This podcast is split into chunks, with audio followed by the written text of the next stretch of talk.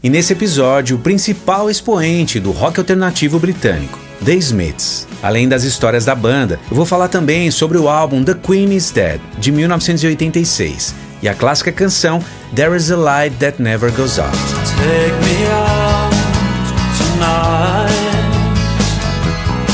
Sou Léo Richter e está começando por dentro da canção. A parceria do compositor e vocalista Stephen Patrick Morrissey e a genialidade e estilo próprio do guitarrista Johnny Marr formavam uma das duplas de compositores mais importantes do rock alternativo britânico na década de 80. Ao lado de Andy Hork no baixo e Mike Joyce na bateria, os Smiths fizeram história entre os anos de 1983 e 87. Uma carreira meteórica, porém incrível e cheia de grandes sucessos. As letras ácidas, dramáticas e inteligentes de Morrissey arrebataram e deram voz a toda uma geração incompreendida. E tudo começa em 1978 quando o guitarrista Johnny Marr e o vocalista Stephen Morrissey se conheceram num show da cantora Patti Smith, em Manchester e eles se uniram através do seu amor em comum por poesia e a banda de glam rock New York Dolls. Alguns dias depois, Morrissey e Johnny realizaram seu primeiro ensaio. Compuseram ali a primeira canção da dupla, The Hand That Rocks the Cradle.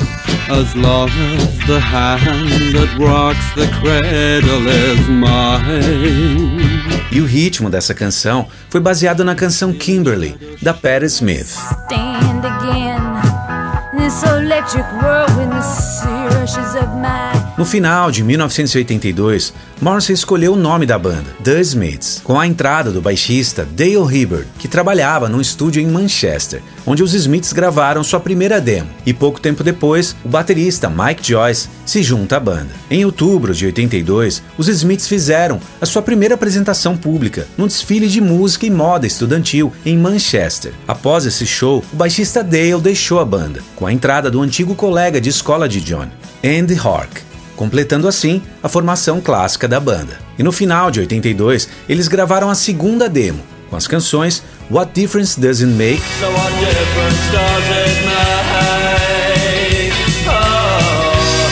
Handsome Devil. Handsome devil. E Miserable Life.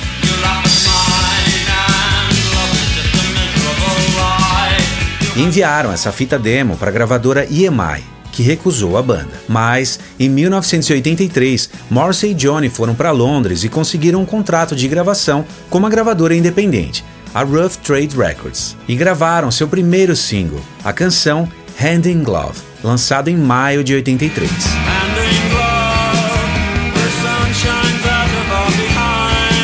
Durante um dos shows dos Smiths, o produtor John Walters, da BBC Radio One, convidou a banda para gravar uma sessão na rádio com o DJ John Peel. E essa gravação, de maio de 83, se tornou um EP de quatro canções sob o nome de The Peel Sessions, que seria lançado posteriormente em 1988. E em outubro de 83, a banda lança o segundo single, This Charming Man.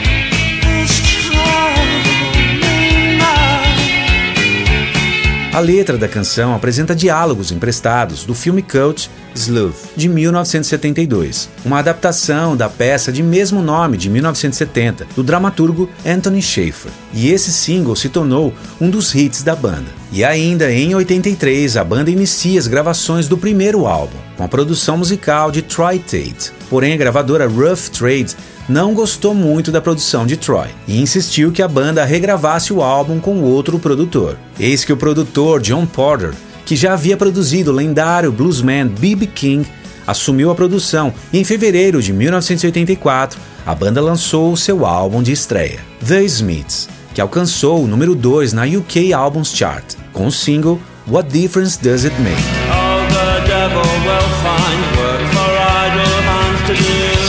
Algumas canções do EP The Peel Sessions de 83 também foram regravadas nesse álbum, e a canção This Charming Man também foi incluída na versão americana desse álbum. E ainda em 84 lançaram singles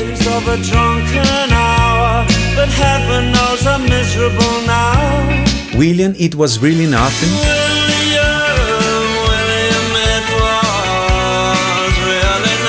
e o single How Soon Is Now.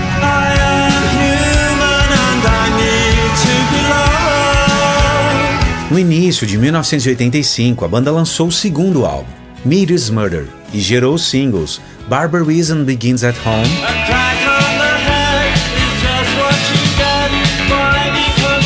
e That Joke Isn't Funny Anymore.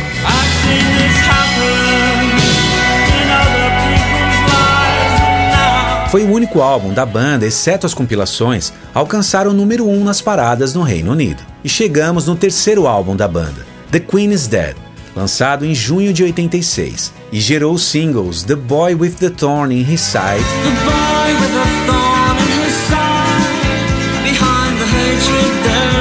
Big Mouth Strikes Again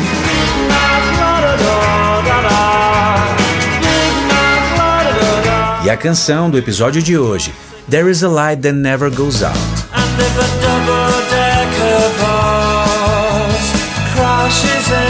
E esse álbum alcançou o número 2 nas paradas do Reino Unido. O título do álbum foi retirado do romance Last Exit to Brooklyn, de 1964, de Hubert Selby Jr. O álbum foi produzido por Morrissey e Johnny e contaram novamente com o talento do engenheiro de som Stephen Street, que havia gravado o álbum anterior, Meet Murder. Segundo o guitarrista Johnny, uma das grandes influências para compor esse álbum foram as bandas The Stooges e Velvet Underground.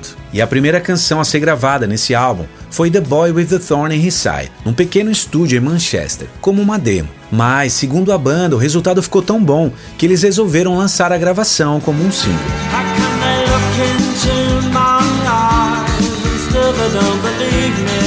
Algumas canções, incluindo The Queen is Dead e Big Mouth Strikes Again, apresentam backing vocals de Morrissey, que gostava de experimentar efeitos em sua voz. Além de acelerar as dobras de vozes, o produtor Street usou um harmonizer na voz para obter um timbre diferente. E algo interessante, na ficha técnica do disco, os backing vocals foram creditados como Encodes, mas na verdade o nome Encodes é um distrito de Manchester, a nordeste do centro da cidade.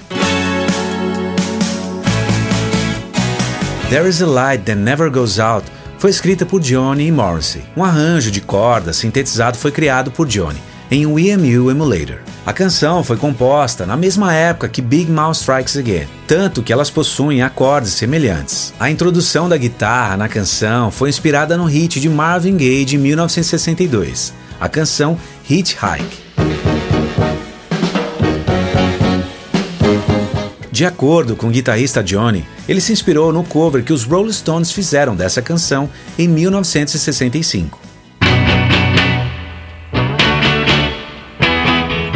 A narrativa da canção é semelhante à do filme Rebel Without a Cause, de 1955, estrelado por James Dean, que inclusive era um grande ídolo de Morrissey. O filme retrata a rebeldia na adolescência, o desejo de liberdade o enfrentamento das regras impostas, a solidão e a depressão. E na canção, o narrador, por não ser bem-vindo em sua própria casa, deixa sua tortuosa vida doméstica, sentado no banco do passageiro em uma viagem com seu parceiro romântico em potencial, indo para qualquer lugar onde possa ouvir música e onde existam pessoas jovens e felizes.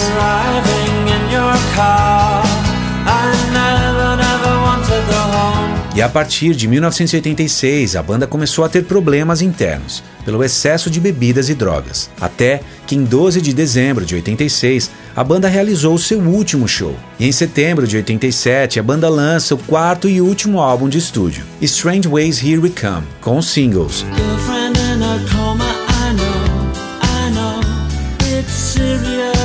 I started something I couldn't finish.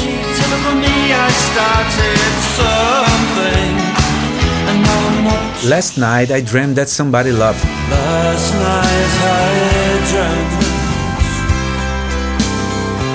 E uma canção que tem um nome gigante, Stop Me If You Think You've Heard This One Before. Em 2009, a canção foi usada no filme de comédia romântica 500 Days of Summer. There Is a Light That Never Goes Out foi regravada por vários artistas, mais notavelmente Noel Gallagher, do Oasis, cuja carreira musical inteira foi inspirada nos Smiths. E ele fez um cover dessa canção ao vivo em várias ocasiões.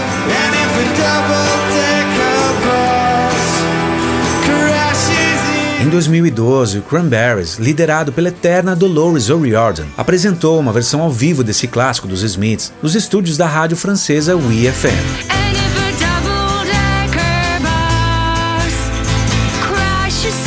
Dolores era uma grande fã dos Smiths Segundo ela, a banda foi uma de suas maiores influências musicais. A atriz, cantora e compositora Miley Cyrus também já apresentou um cover da canção em seus shows. Em 2017, o filme England is Mine, um drama biográfico dirigido e co-escrito por Mark Gill, mostra os primeiros anos de Morrissey, antes de formar os Smiths em 82, com Johnny Marr. E essa foi a parte histórica desse episódio. Se você gostou, deixe o seu like, comente e compartilhe com a sua galera. E se ainda não é inscrito, se inscreva para não perder a segunda parte desse episódio, onde eu vou isolar cada instrumento e vozes da clássica canção There Is a Light That Never Goes Out. E aqui do lado e também na descrição tem mais vídeos da série. Deixo aqui meu abraço, fique bem e nos vemos na segunda parte. Até lá!